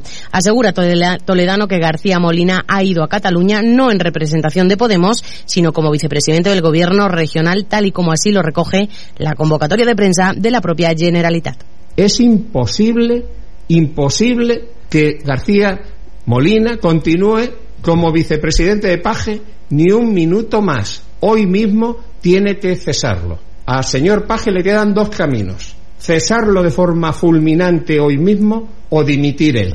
Porque no se puede ser, por mantener el poder, un cobarde y no decir lo que tiene que decir. Que ese vicepresidente es un traidor a las instituciones españolas, es un traidor a la Constitución y que no puede seguir ni un minuto más. Por su parte, el vicepresidente primero de la Junta, José Luis Martínez Guijarro, ha manifestado en Miguel Turra que García Molina no ha ido a esa reunión en representación del Ejecutivo de Castilla-La Mancha, sino como máximo responsable de Podemos en la región y a título personal. Ha dicho que la Junta de Comunidades de Castilla-La Mancha respalda la actuación del Gobierno de España en la problemática secesionista de Cataluña podría ver la oportunidad del, del, momento, pero es un dirigente de un partido político que, que, tiene su propio planteamiento y su propia estrategia en la que desde el gobierno no podemos entrar, como no entramos en la de ningún otro eh, partido, ningún otro partido político. Eh, ellos consideran que tienen eh, que, que, hacer ese tipo de actuaciones, nosotros las, las respetamos. Lo que sí que queremos dejar claro es que habla en nombre de Podemos como dirigente de Podemos, que es perfectamente Mientras, el presidente del Tribunal Superior de Justicia de Castilla-La Mancha, Vicente Rouco, ha condenado los ataques a la independencia judicial que se están viviendo estos días en Cataluña. En palabras de Rouco, ha dicho, estas palabras son las que ha dicho Rouco en Ciudad Real y expresar pues eh, de manera paralela a, que, a la que lo ha hecho el Consejo General del Poder Judicial. Estoy seguro que haciéndome eco de la, del sentido de los compañeros de los órganos judiciales de Castilla-La Mancha y de la Sala de Gobierno, pues de nuestra más eh, firme repulsa y condena eh, frente a los ataques a la independencia eh, y el resto ejercicio de la función judicial eh, pues que se vienen sucediendo ante las sedes y órganos judiciales de, del Tribunal Superior de Justicia de Cataluña. Desde luego es muy preocupante que la situación de Cataluña termine salpicando a Castilla-La Mancha y más porque un político que se llama demócrata vaya a visitar a la gente que está intentando violar la Constitución.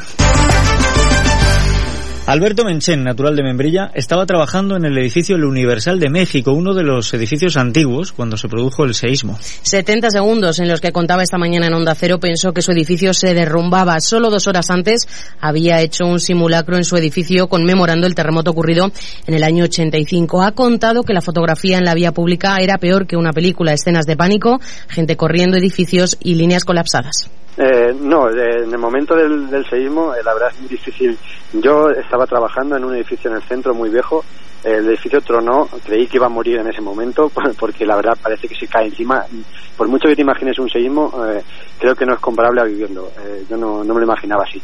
Y conseguí salir a la calle e instantáneamente intenté llamar a mi mujer para ver si estaba bien. Fue imposible llamar a nadie. Estaba colapsada toda la red, eh, vías heridos, estaba todo, todo colapsado. Pero bueno, horas después sí contacté con toda mi familia y saben, saben que está saben que estoy bien. Alberto destaca el ejemplo de solidaridad que está dando la sociedad mexicana tras la tragedia. Desde el primer momento, dice, el 90% de la sociedad está en la calle ayudando. Mantas, agua, comida. Independientemente, sin ninguna organización por parte del gobierno ni, ni oficial, la gente se ha organizado, ha hecho centros de acopio, como el que estoy yo ahora mismo, y está repartiendo ayuda a todos los puntos de la ciudad. En el, en el momento del seísmo yo tuve que volver a casa andando de muy lejos y había ya gente organizando el tráfico, eh, ayudando lo que podía. todo el mundo ha dado, ha donado su tiempo y su esfuerzo a, ayudar a los demás. Eh, ha dejado de su trabajo aparte su familia y ha dicho, yo voy a la calle, me pongo un casco, me pongo un chaleco, agarro una pala y, ayudar, o voy a un centro de acopio y, ayu- a colaborar. Es impresionante. Ayer eh, eh, yo creo que el 90% de la gente de la ciudad estaba ayudando. Desde un centro de acopio en el que Alberto intenta ayudar en lo posible, dice que más que comida se necesitan medicamentos y también herramientas. Pues hace falta ahora mismo no alimentos y medicamentos y herramientas. Yo estoy ahora mismo en un centro de acopio y tenemos muy poquitas herramientas y muy poquitos eh, medicamentos, que es lo que más eh, hace falta en este momento. Eh, desde allí de España, pues entiendo que colaborando con la Cruz Roja de México, creo que a través de PayPal se puede eh, colaborar y, y con cualquier institución oficial que pueda, pueda brindar ayuda. Nos acercamos a la una y 54 minutos. El Grupo Popular en Valdepeñas se ha mostrado preocupado en nota de prensa por las cifras de agua embalsada y el suministro a la población, así como los datos del paro en la localidad. Apunta la concejal popular Julia Cejudo que en el último pleno el alcalde aseguraba que no habría problemas de suministro de agua, ya que dijo que el embalse de la Cabezuela dispone de 28 hectómetros cúbicos. Sin embargo, desde este grupo entienden que los datos que se deben facilitar deben ser ciertos y reales y aseguran que este pantano cuenta con unas reservas de agua de 14 hectómetros cúbicos según la Confederación Hidrográfica del Guadiana. En este sentido, aseguran que si en un año se han consumido 9 hectómetros y quedan 14 en la actualidad, solo habrá agua para dos años más. Desde el grupo demandan al consistorio medidas que aumenten el ahorro y también la concienciación. Y precisamente el portavoz del equipo de gobierno, José Manuel Patón, ha respondido a esta nota de prensa de los populares. Patón afirmaba que para hablar de agua lo primero que tienen es que conocer la ley del agua y la realidad de Valdepeñas. Asegura Patón que la ley del agua establece unos cauces mínimos de los ríos y la Confederación Hidrográfica del Guadiana lo va gestionando en relación a la situación de los embalses. Un dato que dice no se tiene en cuenta para calcular cuánto tiempo queda de agua estancada en el embalse de la Cabezuela. Primero hay que también conocer la ley y evidentemente las matemáticas no siempre son tan sencillas como se hace ver en, esta nota de prensa. También hay que conocer la realidad de Valdepeñas y la realidad de Valdepeñas eh, pensamos que no la conoce la señora concejala del Partido Popular porque eh, un dato como que en Valdepeñas hoy se gastan, se consumen 1,8 hectómetros cúbicos al año. Este dato es importante ponerlo al lado de los 19 hectómetros cúbicos que ella mismo dice que tiene en los embalses del entorno de Valdepeñas. Por tanto, con estos dos datos, pues evidentemente no podemos decir si eh, tenemos agua embalsada para 6, 7, 8, 9, 10 años, no podemos decirlo, porque como he explicado, depende de muchos factores, entre ellos decisiones de otras administraciones Por otra parte, el portavoz del equipo de gobierno afirmaba que desde que el Partido Socialista gobierna en Valdepeñas se han invertido 80 millones de euros en mejorar la gestión y el ciclo del agua en la localidad. Y sin dejar la actualidad municipal, Izquierda Unida Ganemos Valdepeñas ha convocado una concentración en rechazo a la violencia y a las agresiones contra la mujer a las 21 horas de esta noche en la Plaza de España. La concentración ha sido convocada después de que la delegación del gobierno confirmara la semana pasada que la Policía Nacional está investigando una presunta agresión sexual a una chica en Valdepeñas que tuvo que ser atendida en el hospital y por la que se detuvo a un joven. La coordinadora local de Izquierda Unida en Valdepeñas, Juana Caro, ha hecho un llamamiento a la sociedad para que no toleren en sus relaciones ninguna afrenta, decía, a la dignidad e integridad de la mujer y a poner también el grito en el cielo para conseguir acabar con la lacra de la violencia contra la mujer. Hoy más que nunca, cuando sabemos además que desde la subdelega- subdelegación de gobierno se ha confirmado una agresión sexual en nuestra localidad. Mostrar nuestro apoyo a esta mujer y a todas aquellas que sufren este tipo de violencia hacia la mujer. La sociedad debe poner el grito en el cielo para eliminar la lacra contra la violencia contra la mujer. Por lo que pedimos el apoyo de este acto para que de una forma u otra haya una presión simbólica y una presión de rechazo a ese tipo de violencia. Por lo tanto, esperamos que la gente nos acompañe y que poco a poco entre todos podamos denunciar y frenar con este tipo de violencia hacia la mujer. Caro incidía en el número de mujeres asesinadas en nuestro país en los últimos ocho meses, que supera al del mismo periodo del año pasado o al crecimiento cercano al 10% de los atentados contra la libertad sexual respecto al año 2016. Tras esta concentración se guardará un minuto de silencio en memoria de las mujeres asesinadas por violencia machista durante este año. Ha llegado la solución a las enfermedades de tus cultivos. Biomac, cicatrizante de heridas, aplicación después de la poda para la yesca de la viña, combate la verruga de tu olivar y aplicación de fertilizante, tanto en riego como en secano mediante inyección, fabricado en EHD. Además, Biomac les ofrece enraizante y abonado para hortícolas y cítricos. Más información en el teléfono 926 699 107 y en la web biomac.es. Creature Algo menos de dos minutos nos separan de las dos de la tarde y les contamos ahora que una gincana cultural, una recreación de momentos de la vida cotidiana de la época y visitas guiadas al patrimonio eclesiástico de Valdepeña son las actividades que ha preparado el ayuntamiento de la localidad para celebrar el Día Mundial del Turismo que se conmemora el 27 de septiembre. Manuel López Rodríguez, teniente alcalde de Cultura y Turismo, apuntaba que en estas actividades colaboran las alumnas del taller de empleo de promoción turística local e información al visitante que han trabajado a través de estas actividades la promoción de los recursos turísticos de la ciudad del vino. El principal objetivo, decía López Rodríguez, es fomentar el turismo y el patrimonio y también disfrutar de la gastronomía que ofrece la ciudad del vino. La actividad se lo van a trabajar, la van a desarrollar las alumnas del taller de empleo de promoción turística local e información al visitante que estamos eh, llevando a cabo desde hace unos meses y que han trabajado durante tres actividades para la promoción de los recursos turísticos de la ciudad y para el conocimiento de, de Valdepeñas. Bueno, pues es una forma de lo que queremos fomentar el turismo en la ciudad, de que la gente conozca el patrimonio que tenemos que atesora la ciudad y bueno, pues luego que puedan disfrutar de la gastronomía y de los vinos de Valdepeñas, que es lo que también se tiene que potenciar en el turismo, el turismo gastronómico. El sábado 30 de septiembre están previstas las visitas guiadas al patrimonio eclesiástico de la localidad. A las 6 de la tarde también el sábado el Museo de los Molinos y de la ciudad acogerá una recreación de escenas de la vida cotidiana y ya el domingo será el turno de la gincana cultural a partir de las 11 de la mañana en la Plaza de España. Así hemos llegado al final. Salud García Alfaro, que pases feliz fin de semana. Igualmente. Y también, que sean buenos, que es de lo poco que sale económico. Se despide Emilio Hidalgo. Ahora llegan Noticias Mediodía. Son las 2 de la tarde y la una en Canarias. El consejero de Sanidad de la Generalitat, Tony Comín, es politólogo, que lo sepan. Según él, es un dato muy pero que muy relevante para desde una insufrible superioridad moral explicarnos esta mañana en más de uno a todos los demás que lo suyo no son peinetas a la ley. Es casi casi un derecho divino que el resto de los españoles pobres no entendemos. Su intolerancia intelectual es insultante. Si no fuera porque indignan, aburren.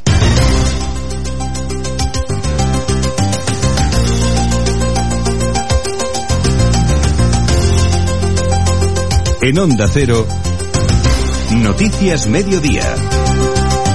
Con Elena Gijón.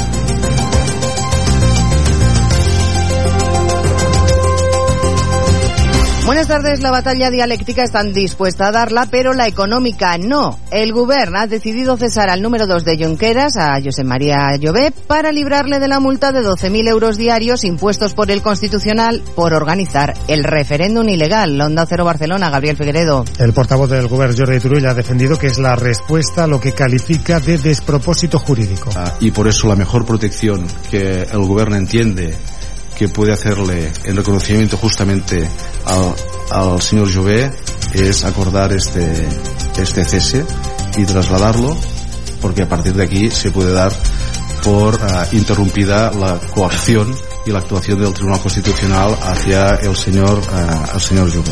Turull también ve totalmente injustificado el refuerzo policial para apoyar a los Mossos. Acusa al gobierno central de crear un relato sobre un falso tumulto en Cataluña para poder tomar cartas sobre el asunto. Bueno, enseguida les cuento que no está tan claro que Llobé se libre de la multa.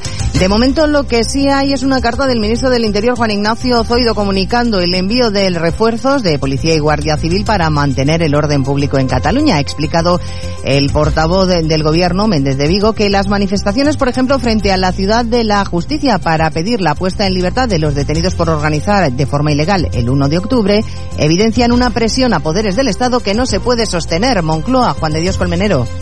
Por eso se va a reforzar la vigilancia y el apoyo policial en Cataluña ante posibles altercados, ha dicho el ministro portavoz en las movilizaciones. El gobierno enviará más efectivos a las fuerzas y cuerpos de seguridad del Estado que apoyarán a los Mossos de Cuadra. para garantizar la ley y el orden y la tranquilidad de todos los catalanes, de todos los catalanes, el gobierno ha decidido desplazar fuerzas y cuerpos de seguridad, como dice la carta, unidades de refuerzo para apoyar a las unidades del cuerpo de Mossos de Escuadra que tienen encomendadas determinadas funciones.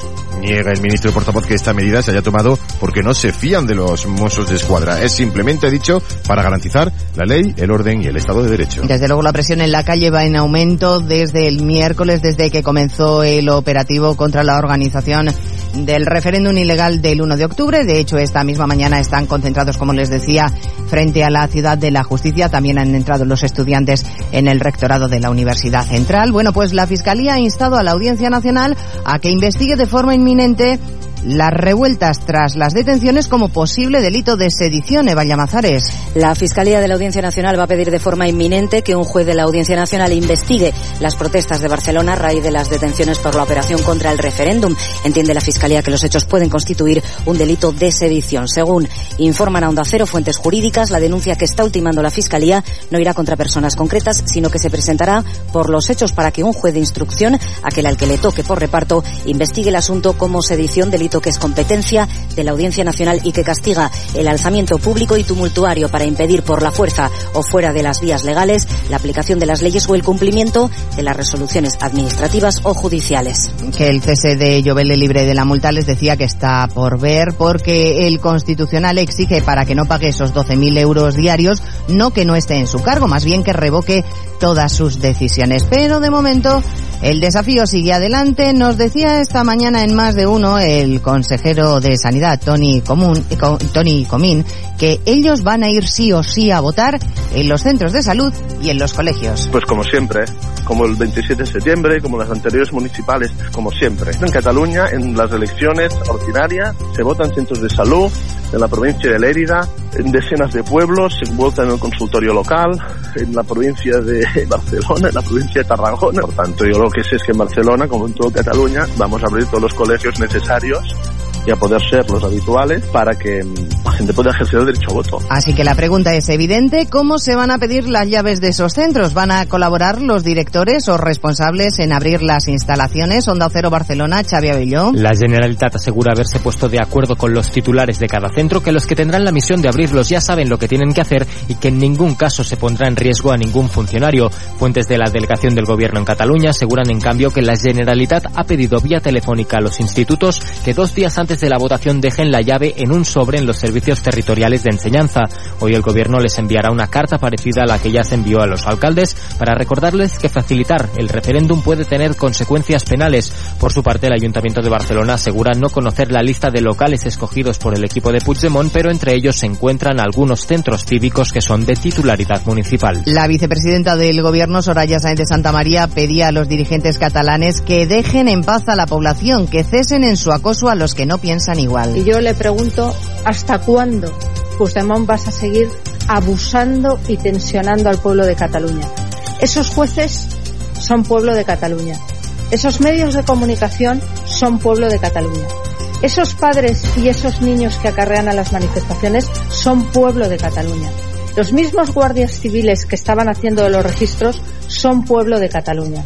El Tribunal Superior de Justicia de Cataluña es una institución de Cataluña recogida en el Estatuto de Autonomía de Cataluña que deje de atropellar los derechos de su pueblo. El desafío independentista sobrevuela la aprobación de los presupuestos generales eh, que ha quedado pospuesta para la próxima semana. El PNV está a la espera de acontecimientos para dar su apoyo y de paso esta mañana el portavoz Ercoreca ha presentado la lista de lo que considera incumplimientos del Estado en Euskadi. Ignacio Rodríguez Burgos. El gobierno vasco aprovecha la situación para reclamar el traspaso de 37 competencias, entre ellas la seguridad social, pero sin romper la caja única. En el País Vasco el sistema de pensiones también está en números rojos. El PNV se hace de rogar en su apoyo a los presupuestos del Estado mientras mira de reojo a la tensión política de Cataluña. Josué Ercoreca califica el momento de complicado. Lo importante son las certezas, los compromisos reales y efectivos y las sensaciones probablemente no van a contribuir más que a enturbiar un panorama que está complicado y en el